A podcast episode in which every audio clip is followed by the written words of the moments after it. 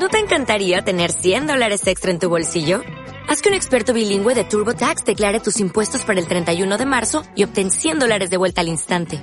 Porque no importa cuáles hayan sido tus logros del año pasado, TurboTax hace que cuenten. Obtén 100 dólares de vuelta y tus impuestos con 100% de precisión. Solo con Intuit TurboTax. Debes declarar para el 31 de marzo. Crédito solo aplicable al costo de la presentación federal con TurboTax Full Service. Oferta sujeta a cambios o cancelación en cualquier momento.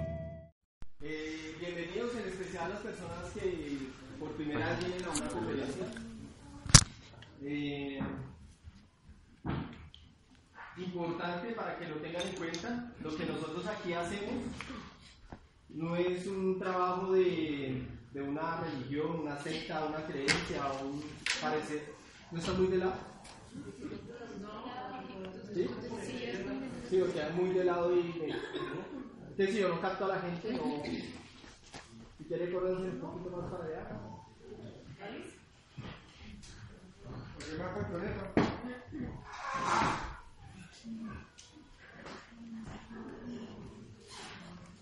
Entonces la ciencia, ¿qué es lo que nos dice a nosotros una ciencia?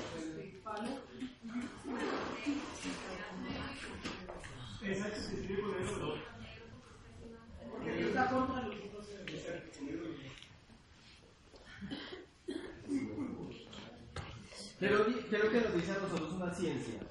Que es primero que todo comprobable.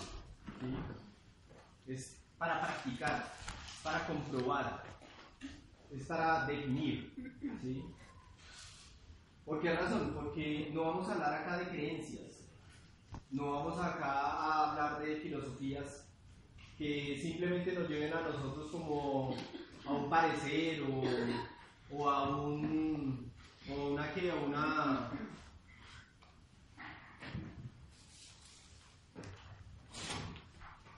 o a una polémica, ¿sí?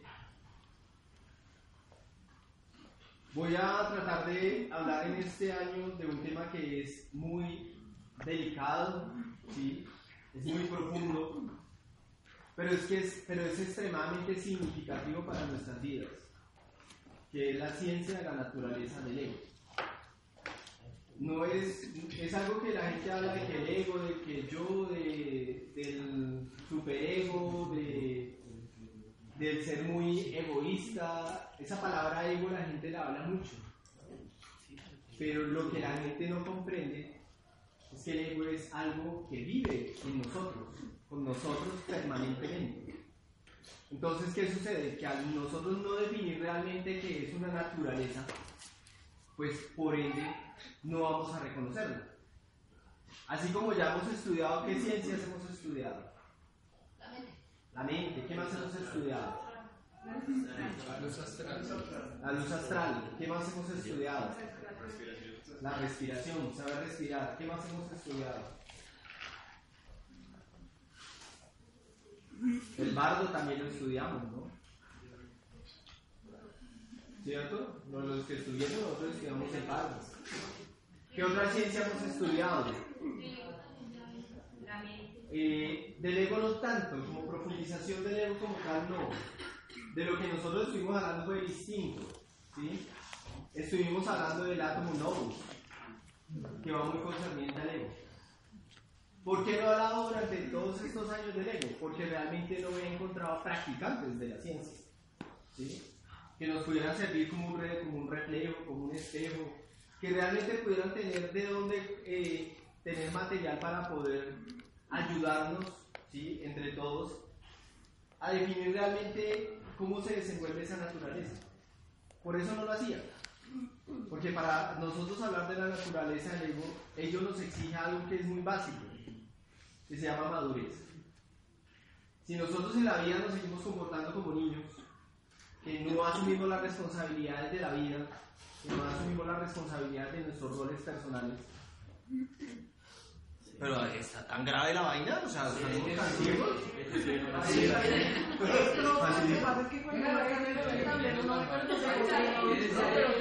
Yo creo, yo creo que va a ser un tema de luz. Eso, ahí. No se dice más mejor, se dice más mucho mejor. Menos O menos peor. O más menos peor. Eh, Ah, ya sé. Ya ahora no mientras él hace su trabajo de nosotros. Entonces, como no teníamos los practicantes para el trabajo, ¿qué sucede? Que me veía yo solamente como una, una representación de algo que para ustedes no sería todavía asimilable. ¿sí? ¿Por qué razón? Porque para reconocer la naturaleza del ego se necesita haber comido mucha qué? Mucha tierra, sí. Puede estar mezclada muchas cosas. ¿sí? Y también identificar que no, toda, no todo lo que perciben los sentidos es real. ¿sí? Que solamente lo que yo veo, escucho, huelo y siento es lo único que existe en la vida. No es solamente así. ¿Mejor? Sí, mejor. Mucho más mejor. Contratado. Bueno, Por ahora lo atrás. Claro, eso iba a decir con un tricitico más. ¿Ahí?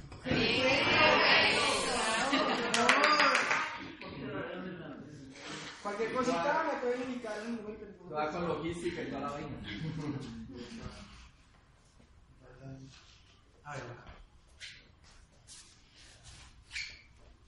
Entonces, voy a arrancar con una pregunta.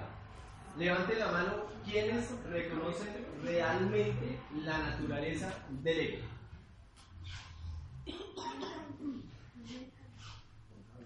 ¿Quién más? No, levánteme la mano. No, no me señalen ni nada. Levánteme la mano. ¿Tobías? ¿Seguro?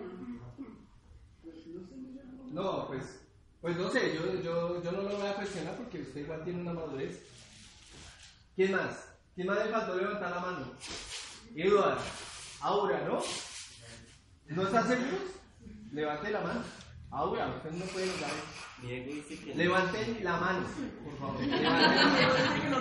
No me, no me levante la mano como ahí, como será que sí. Ya me empezaron a bolear piedra y ya me están señalando. Sí, o sea. Sí, ya, ya. Mi ego dice que como que sí, como, Como que que no, que sí, como que sí, como que no. A ver, ¿quién más? Quiero ver. Adriana, levánteme la mano bien levantada, hágame el favor. Yo no sé. No, todavía no, me falta. Ah, sí. Alfonso. Rosita. Sí, levánteme la mano. ¿Quién más me falta? No, no podría darte a si no lo supiera. Listo. Ahora, ¿quién de ustedes me dice por qué reconocen que existe la naturaleza del ego?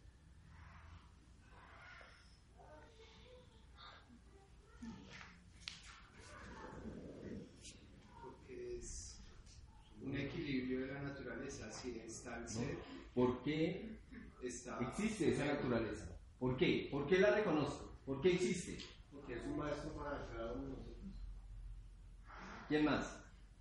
Se llama que me gusta a la naturaleza de uno, la mental, emocional. Lo vivimos. A veces lo, lo reconozco porque está dentro de nosotros. Por la ley de la polaridad. Yo en lo personal le digo porque como dice cuando sale del boli no vuelve.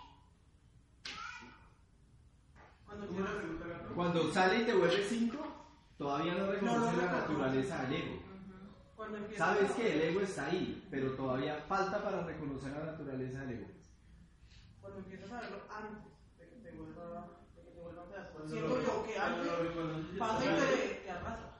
Cuando lo reconoces se trasciende y puede uno dilucidar eh, sus debilidades y puede uno comprenderlas y, y de ahí poder Hay, hay un paso, hay un paso muy esencial que se exige para poderlo dilucidar. ¿Cuál es ese? ¿Qué se requiere para reconocer la naturaleza del ego? Humildad. Desdoblamiento. Desdoblamiento. ¿Quién se ha desdoblado? Ahora yo le hago la siguiente pregunta a las personas que levantaron la mano. ¿Quién se ha desdoblado del ego? ¿Quién se ha podido burlar de él? Listo. Ahora, le voy a hacer una pregunta directa a alguien que lo hizo tomando viaje. Alfonso, ¿qué reconociste en el desdoblamiento del ego? Que, era una fuerza diferente a mí la que me inducía a hacer cosas que, no conocía. No metas ser, metas su naturaleza. Solamente. Otra vez, repítame lo mismo que. Que es algo que está dentro de mí que hace que, que yo haga cosas que, que no son mías. ¿Y cómo podías desdoblarte y reconocer eso? ¿Cómo podía desdoblarlo? Y reconocerlo. La verdad, yo creo que con, con, con la misericordia de la divinidad, porque yo no puedo, me puedes doblar y ver, y vivirlo, sentirlo. Por eso, lo estás diciendo. ¿Cómo podías desdoblarlo? Do- desdoblarte. Viéndolo. ¿Sí? Ese es uno de los problemas más grandes que nosotros tenemos. No lo vemos. O sea, cuando no lo vemos, ya cuando el man hace de las suyas, ¿qué pasa? ¿Qué diferencia hay entre verlo e identificarse con él?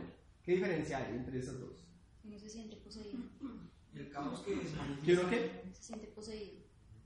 Es una naturaleza. No, ya ahí tú estás eso Es es, que el cuando- caos, es el caos que se genera cuando tú estás Cuando uno se identifica con el ego, es cuando él está haciendo lo que él quiere sobre uno. Cuando ya dice no que la- diferencia está en que tú piensas que eres eso. Que tú piensas que eres eso. Se identifica con eso. No te identificas, eres eso. O sea, tú piensas que eres ego. ego. No, no puedes disociar qué es ego porque tú piensas que eres eso. Entonces, si tú entras en un estado de ira, cuando tú te identificas, te haces la jeta, putea a todo el mundo, coge a pata a la casa, después se siente re mal, ¿sí? Pero se siente re mal, ¿por qué? Porque asume que todo Porque uno asume que uno fue el que hizo eso. Mas nunca se desdobló para identificar algún día de qué manera esa fuerza me influye a mí para que yo termine qué? Haciendo eso. Si es diferente o no es diferente, Alfonso. Totalmente. Sí, totalmente. Totalmente diferente. Entonces el proceso es cómo vamos a llegar realmente a comprender cuándo Él se manifiesta en nuestras vidas. Es más, ¿cómo podemos identificar que mucho antes Él ya está haciendo de las suyas para que nosotros caigamos en su trampa? Entonces, la naturaleza del ego que es tal vez, no lo podemos llamar como el peor enemigo, ¿sí? Porque nosotros no podemos disociar la naturaleza existencial de nuestro propio desarrollo. O sea, nosotros no podemos ver nuestra mente como una enemiga. No podemos ver nuestra mente como un problema. No podemos ver nuestra vida como un problema. Porque si no, nosotros estamos disociando nuestro corazón y yendo en contra de la voluntad de Dios. Lo que somos, lo somos. Como vivimos, vivimos. ¿sí? Lo que tenemos es lo que nos corresponde. Pero ahora, ¿cuál es la dificultad? ¿De qué manera la vamos a trascender, la vamos a transformar? Que sea algo que realmente atañe profundamente a nuestra esencia, a nuestra razón de ser, de existir, y no a un parecer. No es que la gente le diga, sea bueno porque ser bueno es bueno. ¿sí? Y no sea malo porque es que ser malo es malo. Pero usted no sabe realmente ni cómo es ser bueno, ni por qué eres malo. No lo sabes. Tú simplemente sabes que eres un juguete de muchas cosas que en el mundo suceden. Entonces no le dicen, no tome. Pero si me gusta tomar, ¿por qué no puedo? Porque es malo. Bueno, pero para mí no es malo. Porque lo que yo vivo y siento me hace sentir bien. Pero tienes que dejarlo. Pero si yo no quiero, ¿y por qué no quieres? Porque no sé cómo. ¿Ve? Y, y no solamente pasa con eso, pasa con la plata, pasa con la lujuria, pasa con las depresiones, Los sentimientos. los sentimientos, las emociones, todo, ¿sí? Pero ¿qué sucede? Que el ego está en todo. La naturaleza del ego está en todo. La naturaleza del ego está en la mente, la naturaleza del ego está en las emociones, la naturaleza del ego está en los instintos, la naturaleza del ego está en todo. Y nosotros jamás pensamos que podemos tener una mente egoica, o que tenemos unas emociones egoicas, o que estamos actuando de una manera egoica. ¿Sí? O qué tan sutil es la naturaleza del ego en nuestras vidas, que no lo percibimos nunca. Porque a veces uno también puede vivir como un santurrón, negando muchas cosas por complacer la sociedad, por complacer a los seres queridos, por complacer a muchas personas, pero que realmente yo no me reconozco a mí mismo en lo que soy. Porque puedo ser reprimido. O sea, es muy complejo. Por eso la tarea de este año es tratar de, de desmenuzar lo que más podamos estos, estos conocimientos para que cada uno poco a poco, a medida que va tomando yaje, a medida que van eh, viviendo la vida, pues vayan ustedes por ustedes mismos ir descubriendo qué está pasando. El que se me vaya a ir durmiendo, se me viene y se me acuesta acá y se queda su, su relajada acá.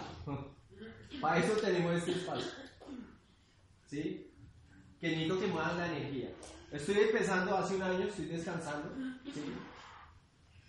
Y les di un año también para que descansaran de charlas, para que su mente como que se vaciara un poquito, hiciéramos otras cosas diferentes, pero los necesito metidos en el cuento, en especial a la gente del grupo. ¿sí? Al resto de la gente, ellos van cogiendo su ritmo y irán acoplándose a lo que nosotros ya sabemos. ¿sí? Temas que se van a estudiar este, este año complementada con la ciencia de la naturaleza del ego. Va a ser el instinto. ¿sí? Vamos a analizar el instinto, pero el instinto a través del ego. ¿Cómo obra esa naturaleza? La mente, en, complementada a la naturaleza egoica. ¿sí? Vamos a estudiar el universo emocional. Por eso primero se les enseñaba. ¿Por qué se les enseñó la naturaleza de la mente?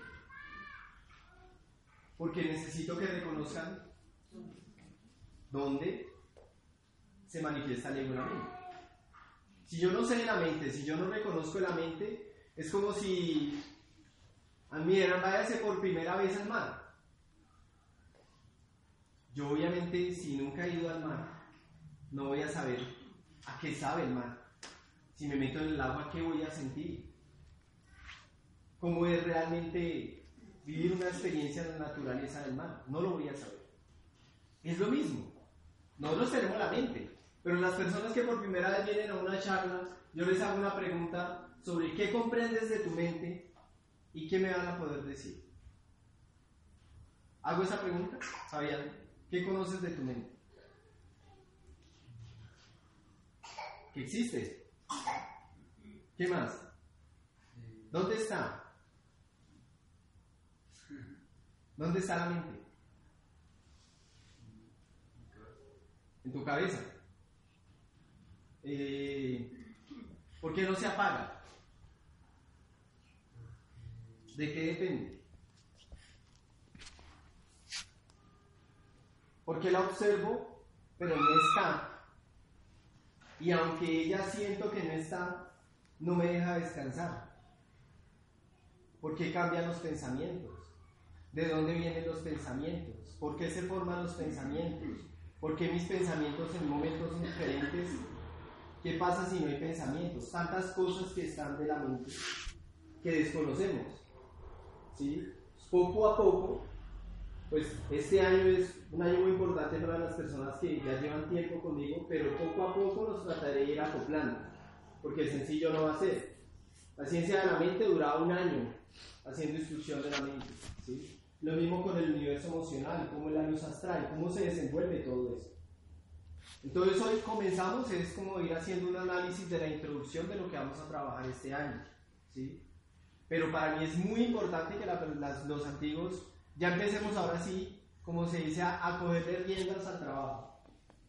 ¿sí? Porque realmente el trabajo espiritual depende de qué tanto yo conozco la naturaleza de él. Si no lo hago, no sé en qué me va a convertir, la verdad. Porque puedo ser un espiritualista fantoche, puedo ser simplemente un creyente de alguna corriente budista o cualquier cosa, o simplemente ser un simpa- un simpatizante de la espiritualidad. Pero realmente lo que define la naturaleza de los que son iniciados, que se involucran realmente con, con la ciencia de la magia, que les interesa la medicina ¿sí? elemental y todos esos misterios, deben de conocer la naturaleza de Goya. Omar la, la conocía, ¿sí? Y por eso con él nos, nos digamos, nos, nos pudimos relacionar también, porque nací con ese misterio innato en mi vida, de poder reconocer que yo en mi interior no vivo solo. Tengo muchas personas en mi interior que constantemente me acechan, me llenan de miedo, me llenan de inseguridad, ¿sí? Vamos a mirar otros, otro aspecto muy importante que tenemos que estudiar es los tres enemigos del hombre y los tres enemigos del espíritu. ¿Los vamos a anotar? Los tres enemigos del hombre que vamos a estudiar este año se llaman el mundo, ¿sí?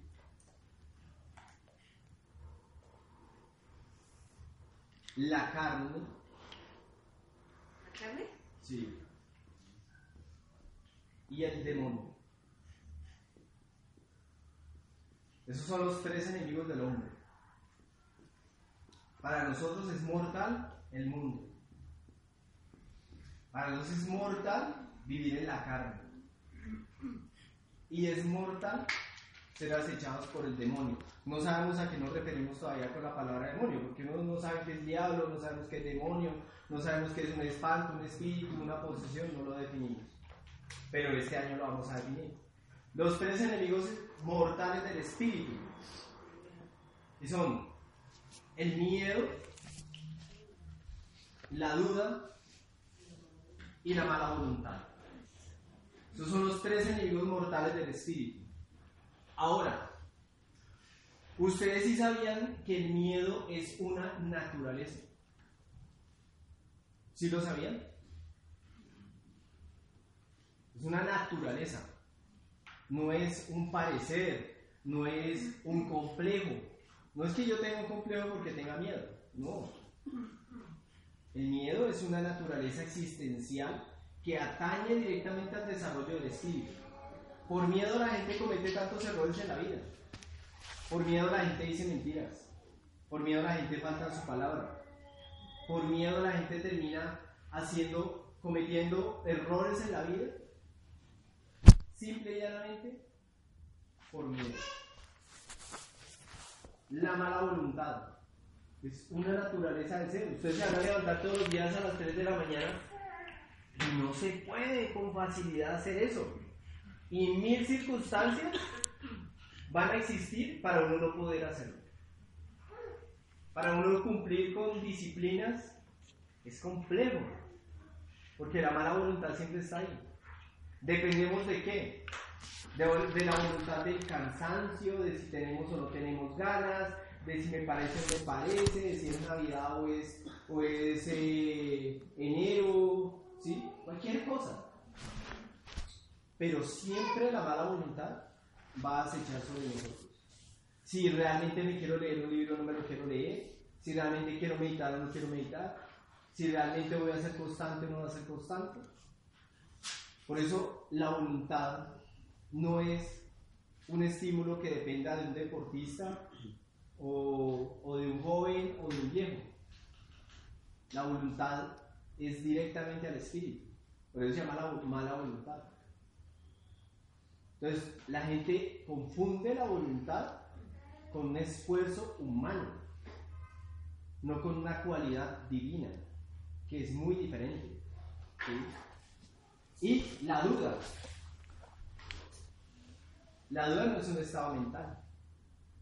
La duda no es algo que si la mente me dice, ¿será que sí? ¿Será que no? ¿Será que es esto? ¿Será que lo otro? Acá, aquí atañe directamente la duda al corazón.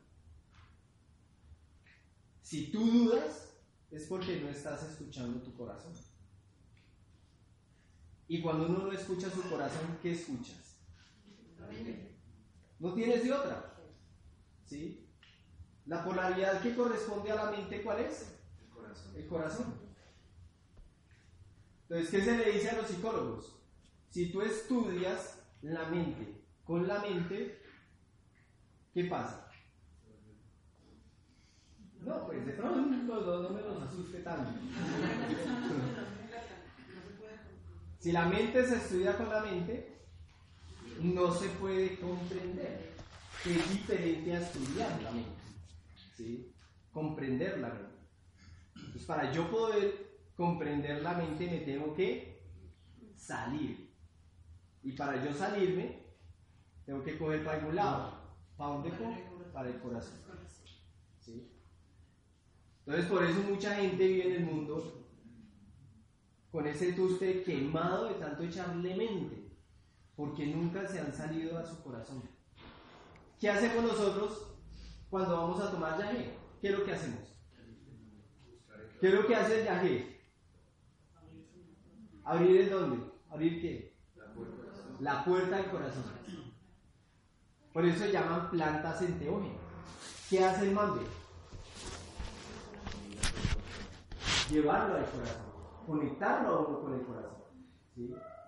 Por eso las plantas sagradas se tienen que saber dirigir, tienen un misterio, porque ellas son las que nos permiten a nosotros realmente encontrar esas respuestas que solamente puedo dilucidar a través del corazón. La charla va a durar hasta las 8 para que alguien me haga el favor esté pendiente del tiempo. Eh, se citaron a las 6 pero realmente la charla la voy a empezar a las 6 y media. No es que en 15 días lleguen a las 6 y media. ¿sí? Porque voy a darle tiempo a la gente que trancó, que una cosa, que la otra, tengan tiempo para llegar hasta las 6 y media. Pues la gente la necesito llegando acá a las 6. ¿Listo? Para poder empezar. Bueno. Ahora, me gustaría que ustedes me dijeran a las personas antiguas qué les gustaría conocer este año sobre la naturaleza del ego. Apórtenme ustedes también para que no sea yo el único que esté acá hablando. ¿Qué les gustaría? ¿Qué ejercicios o qué prácticas o qué formas hay de trabajar, de reconocerlo, de trabajarlo? Muy bien. Si quieres puedes borrar algunas partes que ya tú veas que... Señor, ¿van a tomar una foto? O tomen una foto y la comparten en el grupo. Eh, voy a hacer una cosa.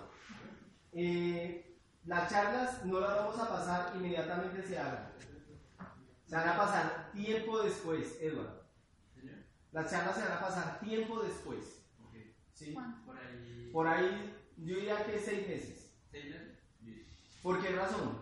Porque no quiero que la gente se malacostumbre a que simplemente quieran es escucharme. Para mí es muy importante que si vamos a hacer este tipo de trabajos, trabajos que no se le cobra a la gente, ¿sí? trabajos donde así no estén, nosotros estamos ayudándole a todas las personas que están conectadas con el grupo. Entonces, ¿qué es lo que yo no quiero? Que la gente se malacostumbre a que los demás le hagan el trabajo que tienen que hacer por ellos mismos. ¿sí? Si quieren que nos vaya bien en la vida, tenemos que hacer algo, aportar algo. Una media hora de meditación, de venir acá a una charla, hacer una cadena de oración por nuestros seres queridos. Vean, no les va a hacer mal a nadie. ¿sí? Pero es que a veces la gente es muy arrecostada.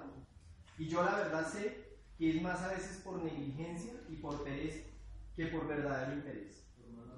Entonces este año yo voy a tomar nota de la gente del grupo, ¿sí? de los dos grupos. Por asistencia los voy a ir clasificando, porque le voy a dar prioridad a la gente nueva. Y que realmente yo vea que no le interesa el conocimiento, no les voy a dar material de trabajo. ¿sí? Porque este año va a entregar libros de estudio y les prohíbo totalmente que compartan el conocimiento que les voy a dar.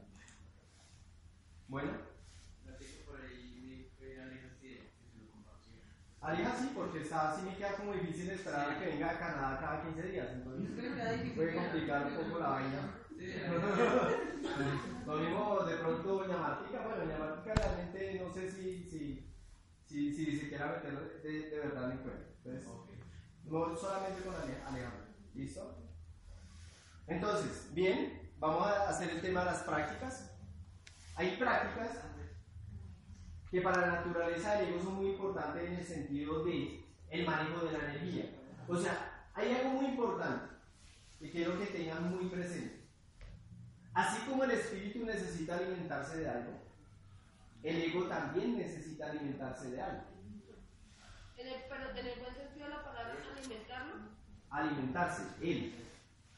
Si tú lo quieres alimentar, alimentalo. Dele embutidos, marrano, dele todas esas porquerías que uno quiera para estimular los instintos y el ego va a estar feliz porque él es el que va a recibir. ¿Sí? Entonces ahí vamos a conocer que la comida afecta. No vamos a hablar acá de comida solamente para la digestión.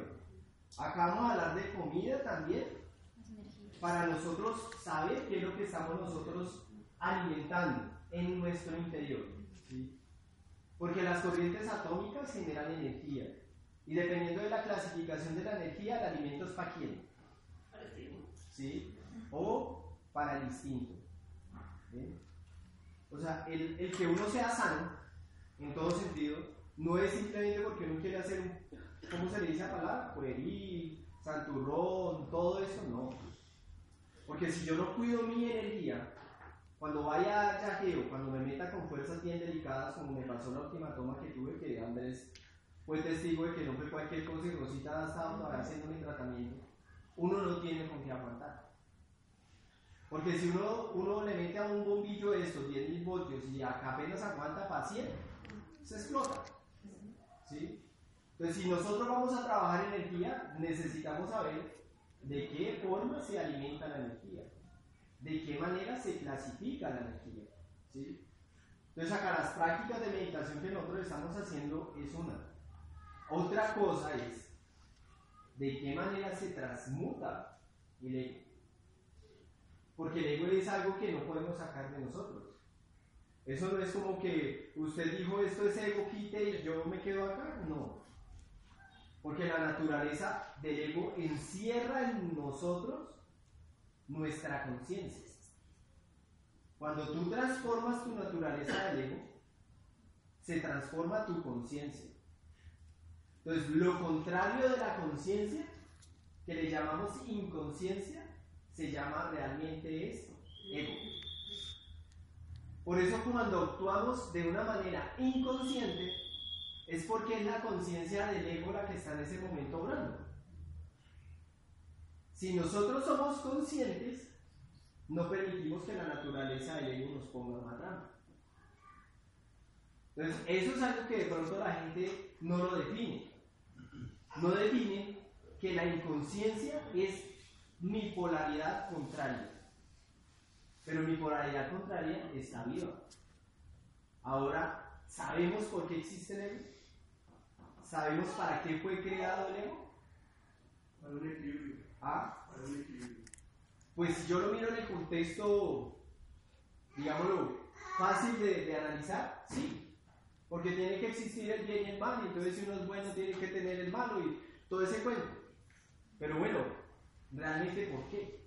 El desarrollo interior de clase. Reconocer a Dios en su creación. Por ahí va. El ego es un cuerpo. ¿Ah? El ego es un cuerpo, como un ser como. Es un ser. Lo podríamos definir así, como tú lo dices. Es un ser que habita en nuestra naturaleza, porque nosotros mismos lo creamos. Por eso se llama un agregado. No, no porque cuando yo hablo del ego, estoy hablando de una naturaleza que está formada de algo. Y esa naturaleza está formada de agregados psicológicos. Pero somos nosotros los que hemos creado. Alimentado eso. Creado y alimentado. Creado y alimentado, exacto. Esa sería la palabra, ¿sí? Dime. Creado y alimentado. Se convierte en una inteligencia. Desde nuestra formación de niños, el ego tiene que empieza a existir. Porque es lo que hace que nosotros los seres humanos, en cierta forma, eh, tengamos algo parecido que llamamos como protección. Una cierta protección. Y se empieza a formar. Cuando le, empieza- le empezamos a dar riendas sueltas, es cuando empieza a- el, el ego a poseer el espíritu. Ahora yo le hago una pregunta. Cuando tú te mueres, ¿dónde queda el ego? El ego se va con la mente.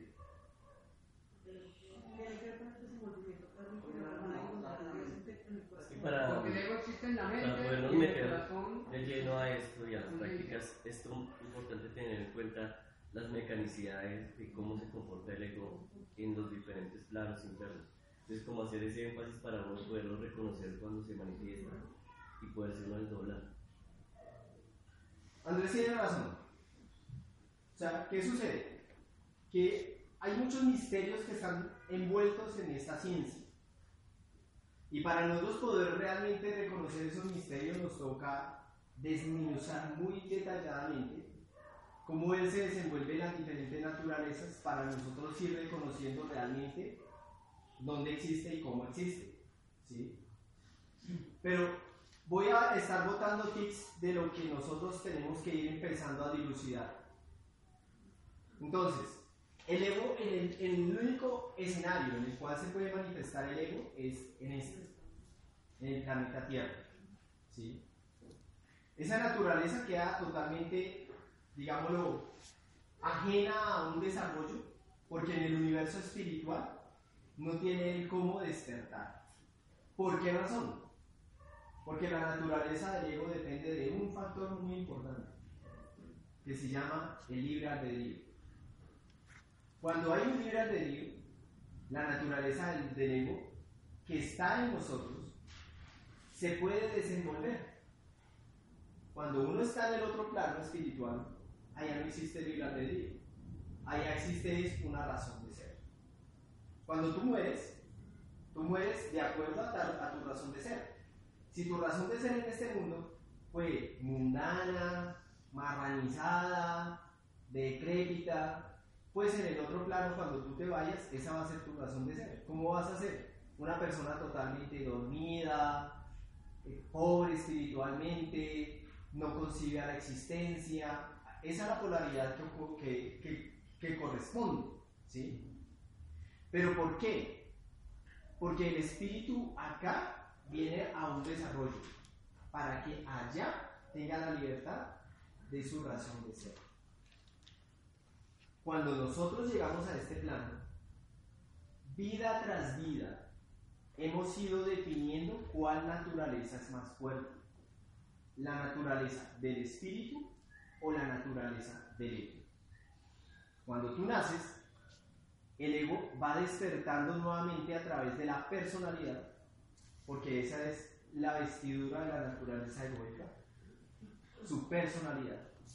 Y a medida que el bebé va creciendo, su personalidad se va despertando. Si su personalidad es, es envolvedora, si su personalidad es, es eh, reprimida, si su personalidad es guerrera, todo eso se va definiendo en su personalidad. Y a medida que va desarrollando su personalidad, la naturaleza del ego va despertando. Siempre nos va a acompañar en nuestro crecimiento, sea cual sea. Siempre va a estar ahí. Ahora, ¿por qué razón está ahí? Pero porque es el maestro. Y en sí, realmente el ego no es el maestro. En sí, él, él no es el maestro. El maestro es las naturalezas que permiten que, ese, que el ego exista. Por medio de ello podríamos como reconocer o poder ascender nuestra correspondencia kármica. Obviamente. ¿sí?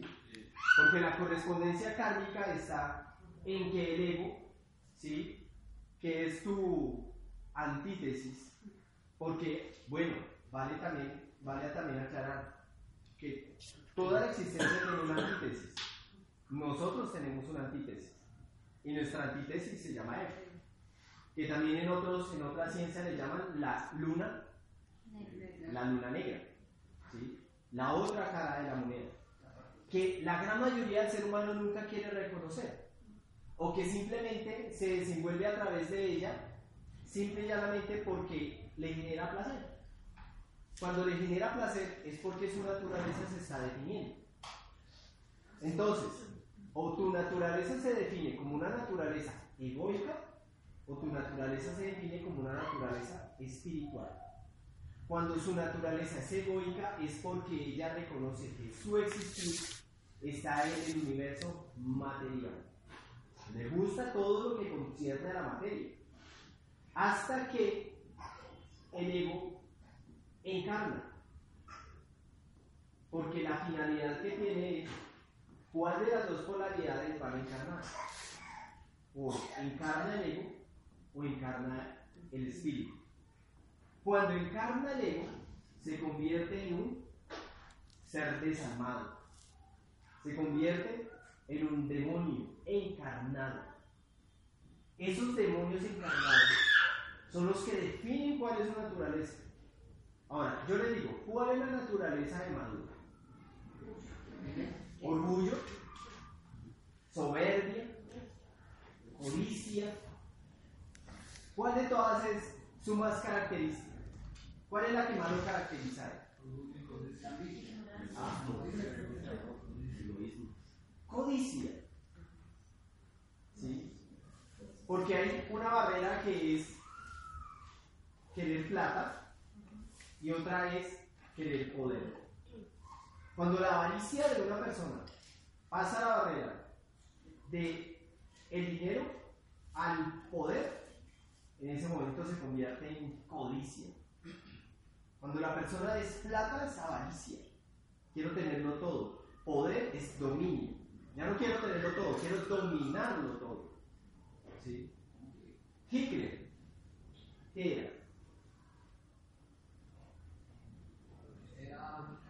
eh, el poder. ¿Sí? Poder. Esos seres que ya encarnan en el mundo son la antítesis de los santos. Por eso se llama el anticristo. ¿Ven? Por eso a Hitler le llamaban el anticristo. Es la antítesis de un Cristo. Pero encarnado. Son reales. O si no, pregúntenle a los millones de personas que mataron de la manera en que las mataron. Decían, decían los sabios que cuando iban a, condenar a un demonio en las huestes de la ley, llegó una inteligencia suprema y les dijo, no se puede condenar a un demonio. De este tipo no se puede. ¿Por qué razón? Porque esa naturaleza demoníaca cumple una función al servicio de las leyes kármicas. Porque eso no lo puede hacer un humano. Solamente lo puede hacer un demonio. Un humano no es capaz de hacer eso. Hitler no era humano. Hitler fue un medium. ¿Sí sabían? ¿Sí saben que Hitler era un medio? Sí. Un medio por el cual invocó un demonio. Y el demonio fue el que hizo esa labor. ¿De qué manera él encontró el poder para dominar la masa? Así como un santo puede dominar la masa, el demonio también tiene su, su, materia prima. ¿sí? Así como un santo utiliza el corazón, el demonio utiliza otra herramienta para dominar la masa. La de era el instinto. Con el instinto estimulaba la masa. El Cristo o, San, o Francisco Asís lo hacían con el corazón. Entonces fíjense que todo tiene un, va cogiendo como una razón de ser en el desenvolvimiento de la vida. No es que llegó un mal y mató a gente, no. O sino, ¿qué pasó con este asesino de niños? ¿Cuántos niños? 100 garabitos, 100, 150. ¿Y cómo lo pueden definir a él en el mundo?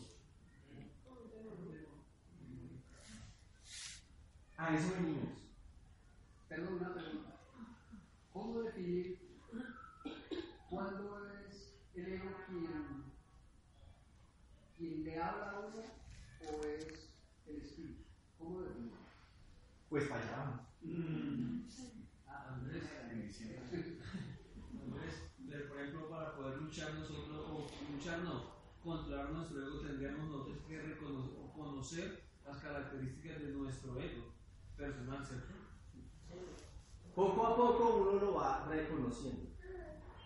Porque todos tenemos algo que se llama nuestro rasgo psicológico. ¿Ya lo tenemos identificado?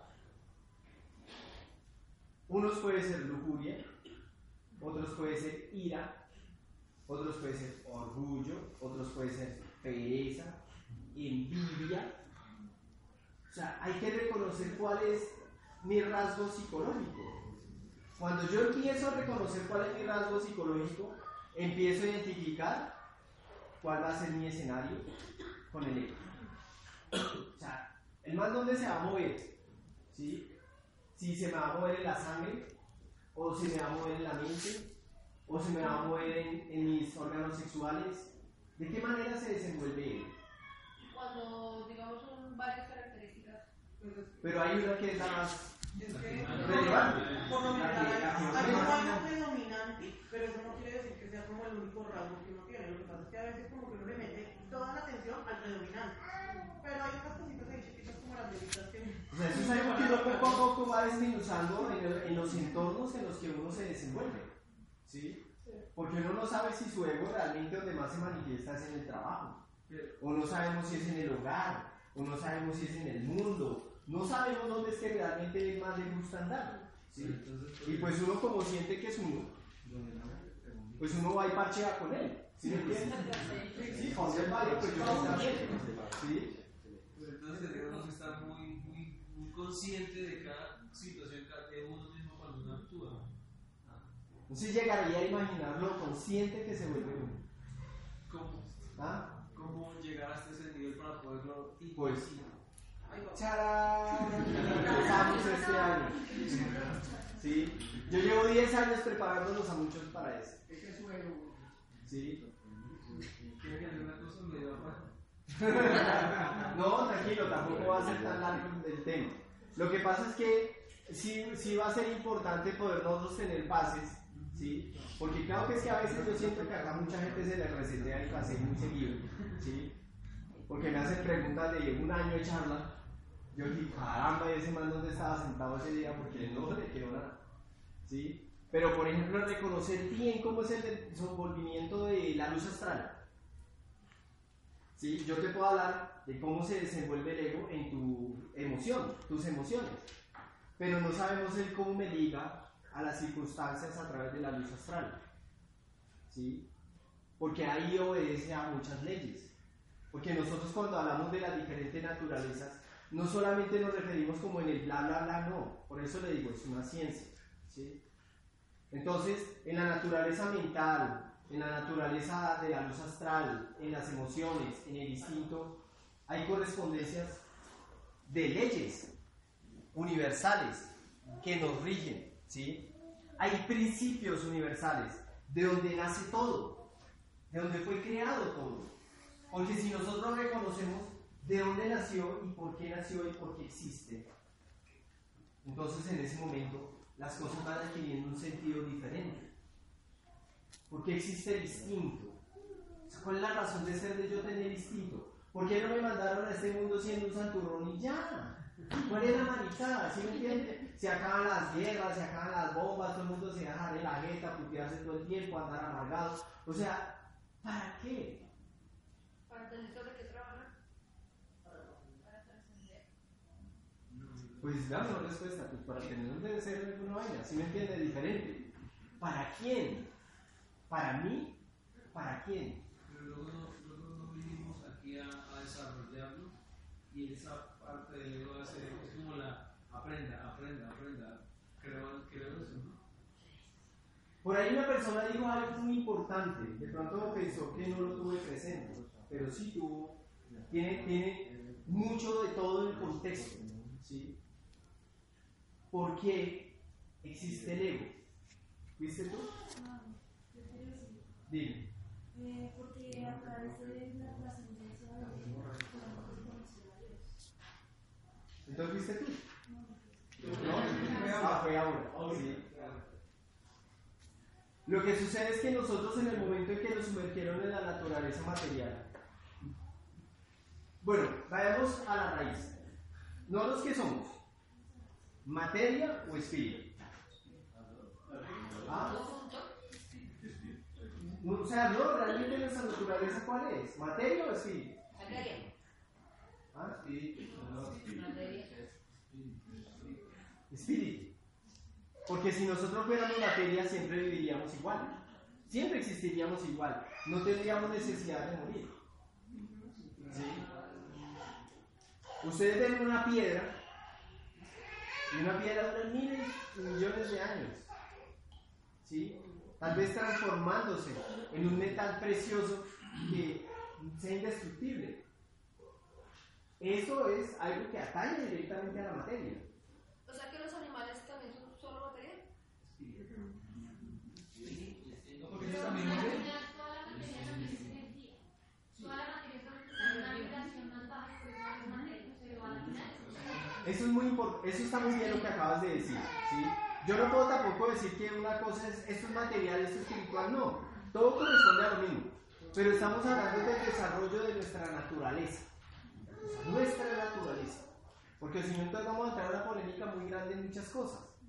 O sea, el desarrollo de nuestra naturaleza, ¿qué somos? ¿Materia o espíritu? Nosotros somos espíritu, ¿sí? Porque sencillamente nosotros envejecemos y son solamente 80 añitos, ¿sí? Si uno que el tiempo pasa rápido, todavía. Nos va bien. Ya, todavía ya tiene 150 y está sonando por ahí, ¿sí ves? ¿Se siente que el tiempo pasa rápido?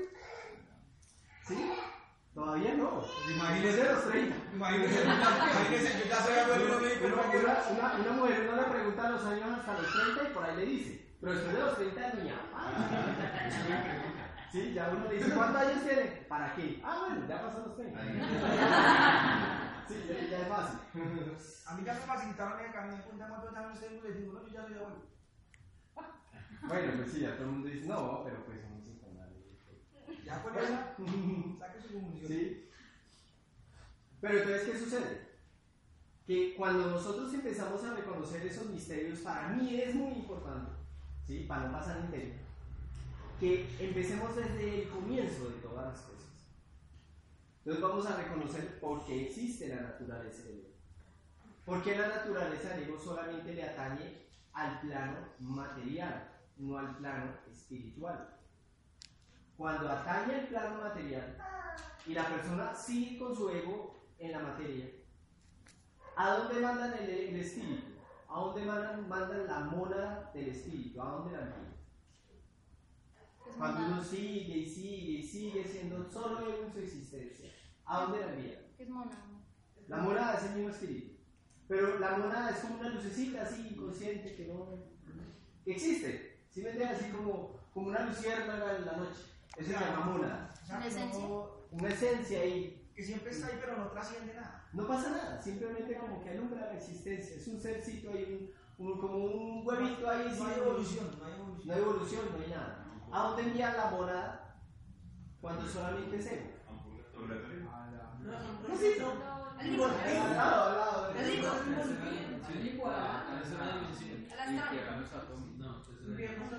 al infierno. ¿Y por qué la envían al infierno? Porque esa morada, como se convirtió en puro ego, que no era razón de ser, pues la purga. ¿Ah?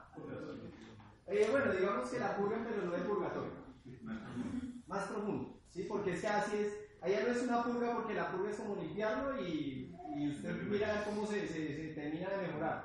No, allá es un reseteo en cero. ¿sí? Lo, mandan a- lo vuelven otra vez a cero. Ahora, gracias. ¿Qué es el infierno?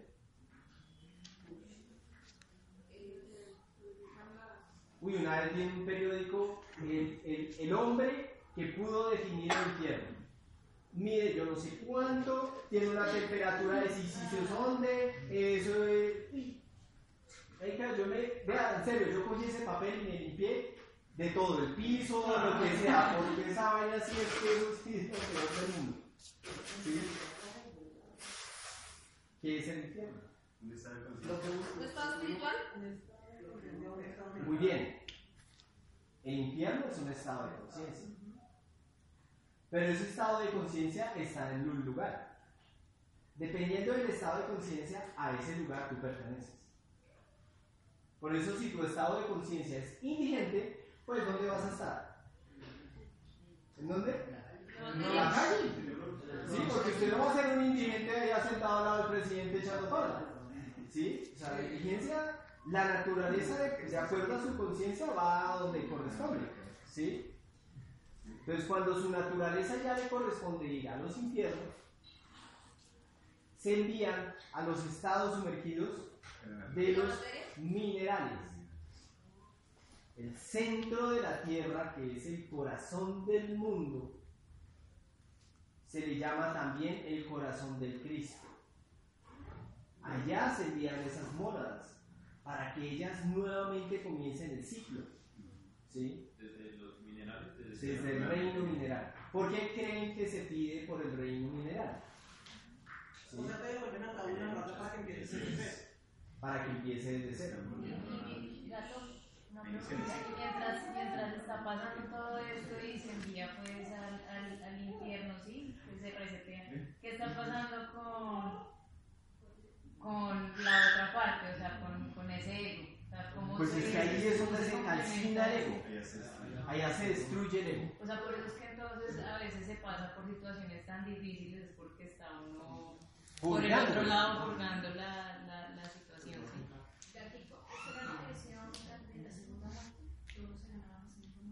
Todavía no. Eh, el- tú tienes 365 oportunidades de ir a visitar el infierno antes de que tengas una segunda muerte. ¿Sí? Son 365 veces. Son 108 vidas por 365 ciclos. Si llegas a ese límite y no lo cumples, llega la segunda muerte. La segunda muerte, ¿qué significa? Que eres una mora inconsciente. Simplemente existe para servir a los elementales. Pero eso sería una muerte espiritual o física. No, no puedes dejar de existir. Porque nosotros siempre seremos una gota del mar. Es simplemente es una energía que queda suspendida en, en la eternidad. Ella tiene una oportunidad nuevamente. Cuando nuevamente todo esto se sumerja en Dios mismo y Él nuevamente vuelva a despertar. Ahí es donde ella tiene otra oportunidad. Pero eso es eternidades. Por- eh, perdón que la ignorancia. O sea que así como nosotros nacemos con el ego y lo vamos formando y lo vamos moldeando, de la misma manera nosotros mismos somos responsables de ir creando nuestro propio infierno. Nosotros mismos somos los que lo vamos moldeando, entonces vamos creciendo, tanto como con el ego, con nuestro infierno, y somos nosotros quienes que digamos para qué lado vamos jalando a la vez que vamos creciendo. Somos creadores. ¿Por qué crees que una persona cuando ya es desarmada no le tiene miedo al infierno? Porque viene viviendo toda la vida Porque ya vive su estado de conciencia es esa. Claro, Ya para él morirse no es desconocer el infierno, porque él ya vive ahí. Lo toma muy natural ya. Ya, ya sabe que está condenado, no le importa. Si se echa un muerto más para él es lo mismo. ¿Sí? Ya no siente nada. Ahí entran los Porque suicidios. no le teme a Dios. Ahí entran los suicidios, los asesinatos. Los suicidios, los asesinatos, la crueldad, ¿sí?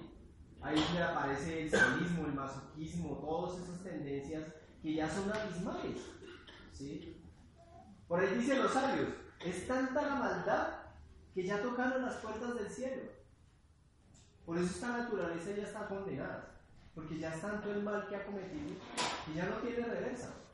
Es como la- las personas que ya llegan a, a estados donde ya transformaron tanto su naturaleza que ya no pueden volver atrás. ¿Sí? Pero tampoco uno puede condenarlos a ellos por lo que son, porque eso no nos atañe a nosotros. ¿Sí? Cada quien es lo que en su, digámoslo, en su existir quiera, porque eso es lo que le corresponde a cada uno. Pero sí es importante que nos salgamos de ese, como ese dilema que nosotros tenemos, que es lo que vamos a aprender acá es, ¿por qué estoy haciendo lo que estoy haciendo? ¿Sí? Ya no vamos a hacernos los bobos con nosotros mismos, con lo que nos atañe a nuestro corazón. ¿Sí? No con lo que le atañe a los demás. A mí que me importa que los demás piensen si les gusta o no les gusta, si les parece o no les parece. Porque a la final, cuando me entierren en el ataúd, me voy con mis amigos. Cuando me toque enfrentarme al bardo, ahí ya es otra historia. Y guste o no le guste a todos, nos va a tocar vivirlo. Sea católico, cristiano, evangélico, ateo, sea quien sea. Pero nadie puede desconocer que la muerte es un viaje. ¿Sí? La muerte es un viaje. ¿Y qué tanto vamos a estar preparados para enfrentarnos a ella?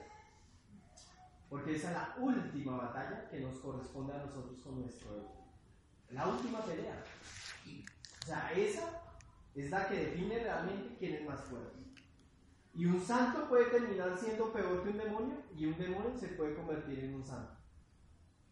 Pero si no tenemos conocimiento, así sea por el subconsciente o de alguna manera, sobre lo que va a suceder, simplemente vamos a irnos con los ojos vendados. ¿Sí?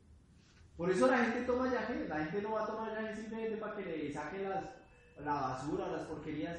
No, la profunda y real razón de ser de tomar yaje es que con él nos preparamos para morirnos. Es el último viaje. ¿Sí? Y es un viaje que a todos nos va a tocar. Solamente que unos que son más osados se prepararon para navegar. Y cuando le toque la hora, no le va a comer. Porque ese es el entrenamiento. Entrenar el espíritu para una última batalla es la razón de ser de que un chamán tolera, de que de yají, de que un curandero se dedique a esta ciencia, porque son los únicos que realmente pueden reconocer la muerte. Son los que pueden encontrarse con ella cara a cara y no cogernos simplemente de, improviso. Por eso la gente le tiene tanto miedo a la muerte, porque no se han preparado para ella. No saben cómo es, no saben si duele, no saben si, si, si es fea, si no saben para dónde me va a llevar. ¿Sí? No sabemos. No sabemos si es un cuerpo sin fondo. No sabemos si va a sufrir. No lo sabemos. Por eso la vida misma es una muerte constante. Uno muere al espíritu o muere a la ignorancia. Pero no hay vuelta, no hay, no hay ningún punto medio. ¿Sí? O mueres al espíritu o mueres a la ignorancia. ¿Cuál escoges? Pero todo consiste en lo mismo, en una transformación constante, constante. Solo que hay unos que buscan empoderarse a su voluntad de poder hacerlo. Hay otros que se encomiendan a Dios para que lo haga. Y les aseguro que no, los no lo puede hacer. ¿Por qué razón? Porque hay muchos aspectos que dependen del desarrollo de nuestras virtudes. Y ese desarrollo de nuestras virtudes ejerce un acto de que lo, que lo afirme.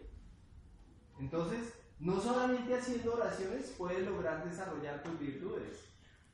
Para eso se necesita que levantarse, hacer el oficio, trabajar, dejar de quejarse, ¿sí? ser disciplinados, no estar pensando que la vida es para pasarla rico, para tirarse el dinero, para andar haciendo de todas esas cosas, ¿sí? No. La vida es una oportunidad para desarrollar lo que hay en nuestro interior. Si no lo aprovechamos, pues no es culpa de nadie. Ni de Yahé, ni de los guías, ni de Dios, ni de nadie. Por eso las desgracias a la final, ¿qué? Son parte de nuestro infierno. Cada uno forja su propio infierno. Actualmente es lo que más estamos forjando, infierno más que la parte espiritual. Pero la gente lo que pasa es que nacen en este mundo y no conciben la razón de ser de la existencia.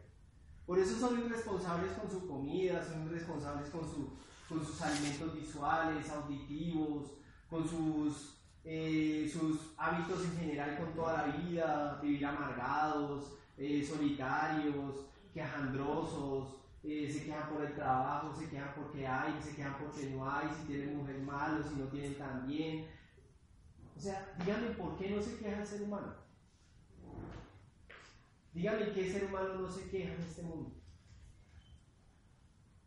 Todo el mundo se queja. Hasta Maduro se queja. Que porque además no lo dejan allá hacer lo que se le da la gana y un poco de gente que está en contra de él. ¿Qué se queja? Pero si así ser. Todo el mundo se queja. Yo a varias personas les he estado diciendo, no se preocupen por los problemas en la vida. ¿Sí? Que eso siempre van a ver. Entonces, ¿para qué preocupa por eso? No, es que estoy preocupado porque tengo tal problema. No, no vas a tener ese problema, pero vas a tener otro. Entonces, ¿de qué te preocupas? ¿Sí? No, es que estoy preocupado que porque mi familia yo no sé qué. Hermano, o sea, si le va a pasar eso, igual le va a pasar otra cosa porque así es la vida. ¿Sí? No, que es que estoy preocupado, no tengo para pagar los recibos. Pues hermano, mire a ver cómo le consigue la plata, pero mañana igual a haber necesidades. Entonces, si me dices que te preocupas por los recibos, mañana me vas a decir que te preocupas no tienes que comer, y mañana me dices no tienes zapatos, mañana me vas a decir, ¿sí? Ahora yo les digo, para que uno logre aliviar las preocupaciones, ¿qué debería hacer? De eso sí es de lo que te tienes que preocupar. ¿Ah? Crear más voluntad. De ser siempre útil para ti. Ser útil. Pero si uno se queda en la casa echando pereza, pues es Eso se llama inútil. ¿Sí? Si dice que no tiene plata, búsquela. Porque yo llevo trabajando desde los 8 años. Y siempre tuve trabajo. Búsquelo. Y si le toca limpiar pisos, límpielos. Y si tiene que comenzar de cero, empiece desde cero. ¿Cuál es el problema? El ¿Sí? ego. ¿Ah? El ego. Ahí está. ¿Sí? Algo que la vida me enseñó, porque como esto atañe a inteligencias y a leyes, ellas obedecen es de acuerdo a lo que tu naturaleza realmente expresa. ¿Sí? ¿Alguien puede abrir la puerta?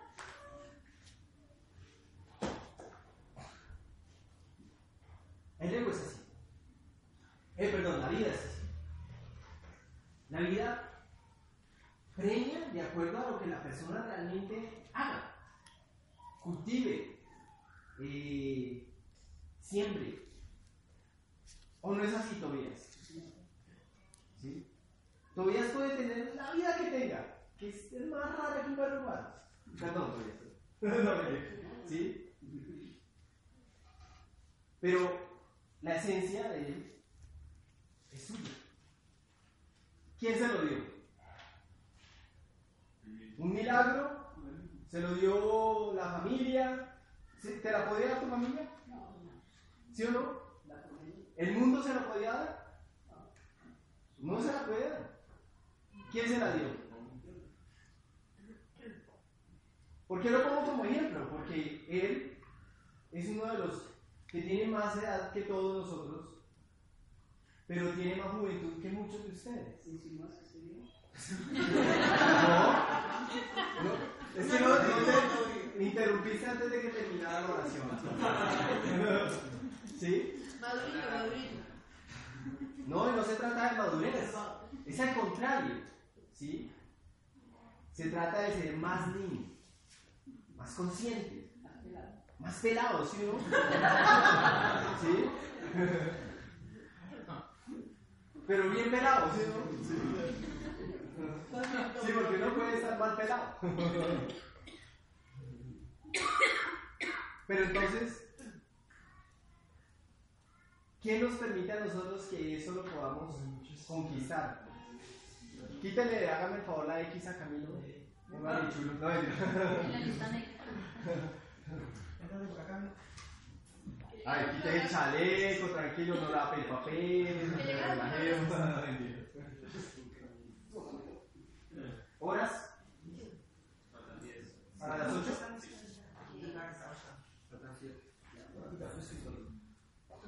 ¿Quieren cadena o quieren que sigamos con el tema? No, Cadena. Cadena, listo. Entonces, Tobias, ¿qué, ¿qué nos podrías a nosotros decir sobre qué es importante para poder cultivar una naturaleza de ese tipo? importante, yo creo que muchas cosas, entre ellas reconocer sus, sus errores, sus debilidades, también reconocer sus potenciales pero sobre todo reconocer qué tanto es sincero con uno mismo y qué tanto hace uno con uno mismo. Porque si uno se dice mentiras, si está encarado en un, en un maya ilusorio, digamos así, eh, siempre va a estar perdido. Siempre va a estar desviado de realmente de su propio ser. ¿Qué quiere en la vida? ¿Cómo quiere vivir? ¿Y por qué debe vivir? ¿Y cuál es el sentido de vivir? ¿Claro o no quedó claro? O sea, para mí es muy importante que ustedes reconozcan algo de aquí en adelante, que es algo que dijo Tobias que es muy importante. Ser sinceros con ustedes mismos. ¿Sí? Vean, les puedo dar viaje de barro que quieran para ser sinceros con ustedes mismos. No se los voy a negar allá, ¿sí?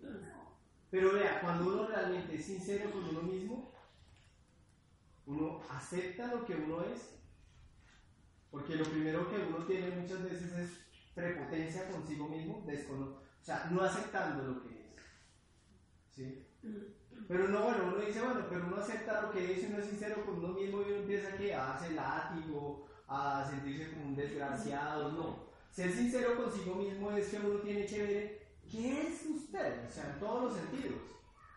Para bien, para mal, cuáles son realmente sus virtudes, sus cualidades, ¿sí? Porque uno para meterse a ser desgraciado con uno mismo, pues es condenarse, eso no es ser sincero. ¿Sí? Eso es simplemente darle la razón a algo que, que es más fuerte que usted. ¿sí? Pero uno tiene que ser sincero y decir, puta, pero si yo soy berraco, ¿por qué me voy a dejar? ¿Sí? Y así mismo también, bueno, sí, tengo esta habilidad, no la voy a desconocer. Pero hubieron muchas personas en el tomadero que me costaron años para que fueran sinceros. Años. Para que se reconocieran. Para que se dieran cuenta de que tienen que ser responsables de su naturaleza. Cuando le leí las cartas astrales con Brian, que fue toda una aventura, empecé a darme cuenta que la gente, pucha, tiene una máscara tan tremenda, porque eran muy poquitos los que yo podía dilucidar, muy poquitos.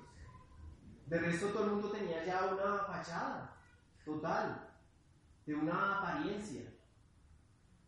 Dígame Andrés, cuando uno le da viaje a la gente, muchas veces que uno percibe de la gente. No, sí, pero ¿qué percibe particularidad de las personas? ¿Qué siente uno? Lo que, lo que callan y disfrazan. Que proyectan imagen que proyectan de sí mismos. Pero nosotros no nos vamos a decir, oiga, Santurrón, muéstrese, ¿sí? ¿Quién es usted realmente? Y la mentira, ¿quién se la está diciendo? Lo mismo. Por eso cuando ustedes van a un trabajo la gente raya con uno, se vuelven problemáticos con uno. El jefe nunca le da a uno ni, ni un dulce.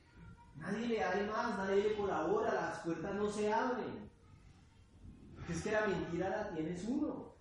Uno es el que se creó esa mentira. Porque uno piensa que con ese ego uno pasa, si sí, uno pasa la, la, la, ¿cómo se llama esa vaina de los metales? La, el detector de, del ego, entonces uno piensa que uno pasa, ya, eso ha pintado a ser ya todo el mundo se da cuenta, ay, llegó Tata Pascual que se aquí el chacho, ¿sí? Ese es el problema para ustedes, por eso es tan difícil desenvolverse en la vida. No es que a uno le vaya bien porque uno es, no sé, hace deporte y se ve bonito y no quiere, vaya de pinta de creído y toda esa vaina. ¿Cómo le toca a uno? Sí. Dime que hoy en día trabaja conmigo. ¿Suave? Esa punta de risas y de consejos que uno hace plata. ¿Cómo le toca? Duro de, de chorro y llegar acá y, y las prácticas y vaya con la toma. Y... ¿Ves? 365 días volteando. O pregúntale a la palomita que hoy en día es mi media costilla. ¿Fácil es? ¿Sí? O Andrés, que es mi, mi hermano que está calmando también con esto, a ver si es fácil aguantarse uno con todas las rituales, cadenas, trabajos, ¿sí? constancia. ¿sí? Ustedes saben por qué uno a veces va a un restaurante y usted paga 45 mil pesos por una buena comida y usted dice, es que es caro como un garraco, pero voy a comer. Porque me gusta. ¿Sí me entiendes?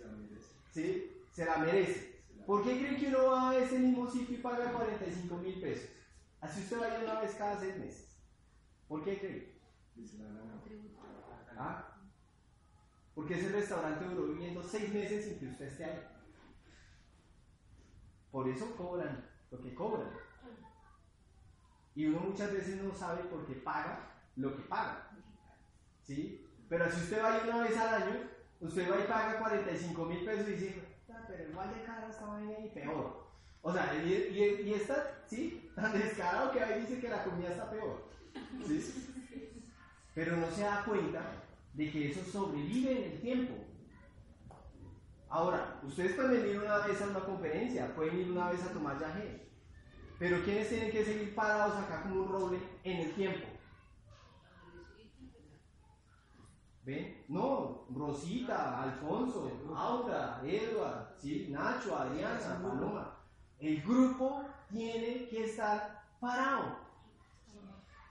¿Sí? Hasta que nos moramos, porque es una responsabilidad que atañe a qué? ¿Sí? A su espíritu. ¿Ven?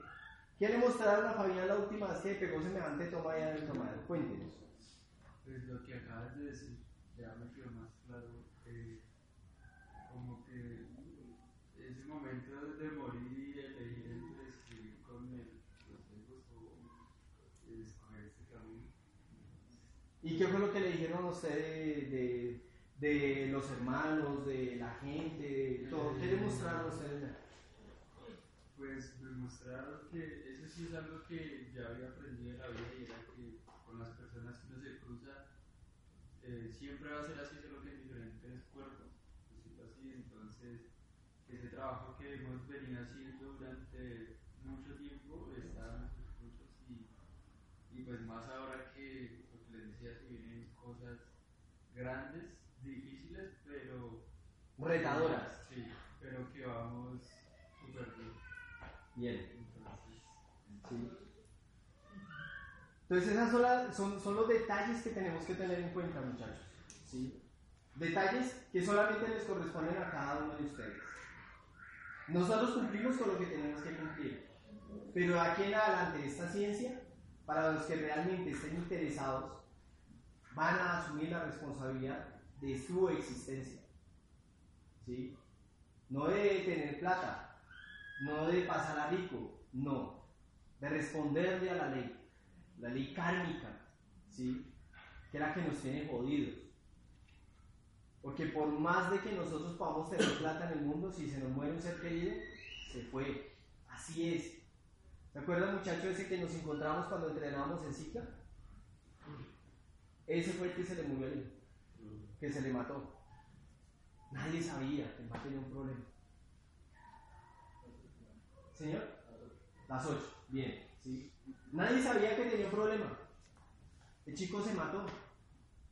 El papá era sano, deportista, vivían bien, no les faltaba nada. ¿Y qué llegó? La ley. No la perdonó. El chico le tocó enfrentarse otra vez a lo que vida tras vida siempre se ha enfrentado. A su ego, que lo hizo matar otra vez. No sabemos cuántas vidas se ha, ha hecho lo mismo. Puede ser la, la primera, ¿sí? Pero él no ganó su pelea contra él mismo y se mató. ¿Esa sería la forma de definir un suicidio? Claro. Es la identificación total con su naturaleza egoica Pero Ah, perder esa. Y perder la pelea. Afloró el demonio que tenía interno. Aflora y hace que él se mate. ¿Sí? Por eso el alcohol es muy peligroso. Porque el alcohol lo acerca a uno a la naturaleza suicida. Porque la naturaleza del ego vive en muchos aspectos. Vive en la música, ¿sí? Que estimula a las personas, en la hierba, en las drogas, en todo. Hay naturalezas egoicas que son encarnadas con mucha facilidad. Entonces es como tomarse usted yaje para encarnar el espíritu. Consuma cualquier una de esas y encarna el ego. ¿Sí? Yo tenía una persona con la que yo crecí estudiando y el man terminó su relación con su, con su, con su pareja. Se pegó una hinchera a la hijo madre y el man se fue para la casa así todo borracho.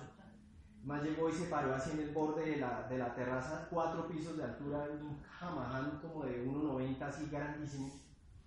Se paraba así en el borde de este y me decía, hermano, yo decía que me tumbe la borrachera. Y se quedaba. Y nada. Se sentaba ahí en el borde de la luz que me tumbe la borrachera. Y nada. Y el man dijo, no, me encalambré frío y no me podía, no me podía dejar que me caiga, no me, no me tumbaba la borrachera. Llegué, me di media vuelta, di tres pasos, volteé hacia atrás y me lancé. Eso se rompió las piernas, todo. Cayó en la mitad de un escalón de la puerta de, de, de ahí de la. Imagínense cómo hace mal. Eso fue el estruendo, fue tan berraco que despertó a todos los de la cuadra. Y no se mata, se mata. O sea, es tan desgraciado que no se mata, es lo peor de todo. ¿Sí? ¿Eso sería que castigo? ¿Ah? No, pues que le den uno la oportunidad de que esté vivo así sea solamente respirando del cuello para abajo, pues por lo menos uno tiene la posibilidad de equilibrar algo de lo que hizo. ¿Sí? Pues es un daño berraco que no se hubiera matado. ¿Sí? Pero, pero miren hasta dónde llega esa naturaleza. Hechiza, engaña, envuelve y al último lleve, quien sea. Un día me puedo matar yo, un día puedo terminar matando a alguien. ¿Por qué? Porque no reconozco que eso está acechándome. Todo el tiempo, muchachos. Les dejo el último mensaje. ¿sí? Nosotros vivimos para levantarnos temprano, salir a trabajar, moler, estudiar, cumplir a la pareja, cumplir a la vida, cumplir al mundo, ¿sí? ¿Y el ego para qué vive? Para interrumpir ese proceso que... Para jodernos la vida todo el tiempo. Entonces, no se preocupen por el ego, muchachos. ¿sí? Él respira en la oreja. Todo el tiempo. ¿Ven? Pues, no busquen enemigos en ninguna parte. No busquen enemigos que el vecino, que me hicieron, que yo no sé qué, que si sé cuántas. La peor brujería que uno se puede hacer en la vida es la de desconocerse uno mismo. Porque pierde la voluntad. Bueno, entonces acomodémonos para hacer